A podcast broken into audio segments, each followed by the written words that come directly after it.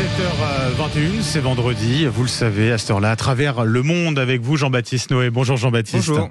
Cette question, ce matin, le Hezbollah va-t-il entrer en guerre contre Israël? Effectivement, aujourd'hui à 14h, heure de Paris, le chef du Hezbollah, Hassan Nasrallah, doit prononcer un discours dans lequel il va prendre position dans le conflit qui oppose Israël au Hamas. Un discours attendu, Jean-Baptiste, car c'est ici l'avenir de la région qui est en jeu.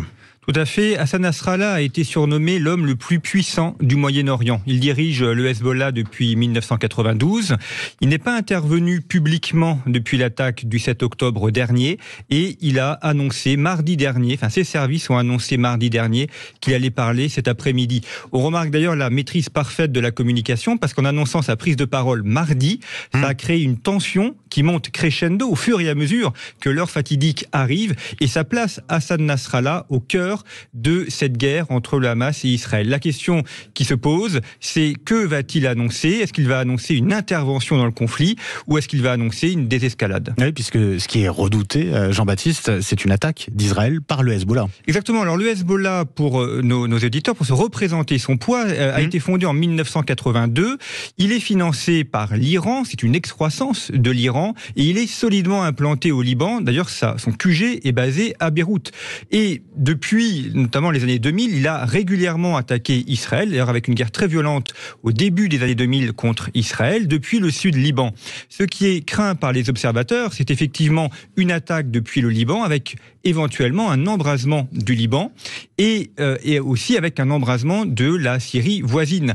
Et la question qui est posée, c'est que veut Nasrallah? Est-ce qu'il s'agit simplement de fixer l'armée israélienne au nord du Liban pour l'affaiblir à Gaza? Est-ce qu'il s'agit de créer un second front?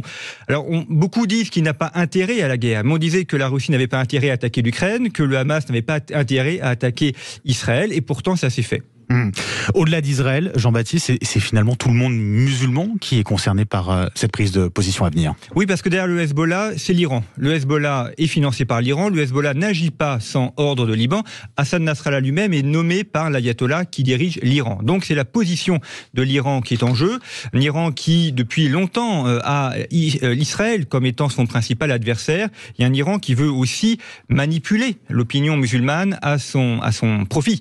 On l'a hmm. vu d'ailleurs dès le début du mois d'octobre, après l'attaque du 7 octobre, les États-Unis ont envoyé deux porte-avions euh, euh, près de Gaza. C'est pas pour Gaza, euh, c'est pour se positionner, pour faire pression justement sur l'Iran et éviter cette, cette escalade. Il y a également la question d'Erdogan qui a dit vouloir être le leader du monde musulman. Et puis l'Iran a aussi en ligne de mire les opinions publiques musulmanes en Europe. On le voit avec des manifestations régulières à Londres, à Berlin, à Paris. Donc cette volonté également de d'utiliser cette opinion publique à son profit. Et ça, Hassan Nasrallah le sait. Le, rapport de force n'est pas forcément en faveur des Occidentaux. Et donc la question c'est de savoir, et on aura la réponse cet après-midi, si l'homme le, plus puissant du Moyen-Orient est prêt à y déclarer la guerre. Ouais, avec déjà des échanges de tirs qui ont eu lieu hein, hier, qui se sont intensifiés euh, au niveau de, de la frontière euh, libanaise. Exactement, mmh. il y a eu des, échanges de tirs mmh. et des villages qui ont été attaqués. Et là aussi, c'est une manière de mettre la pression sur Israël et de montrer que le Hezbollah est prêt à l'affrontement. Hmm. À travers le monde, merci beaucoup Jean-Baptiste Noé.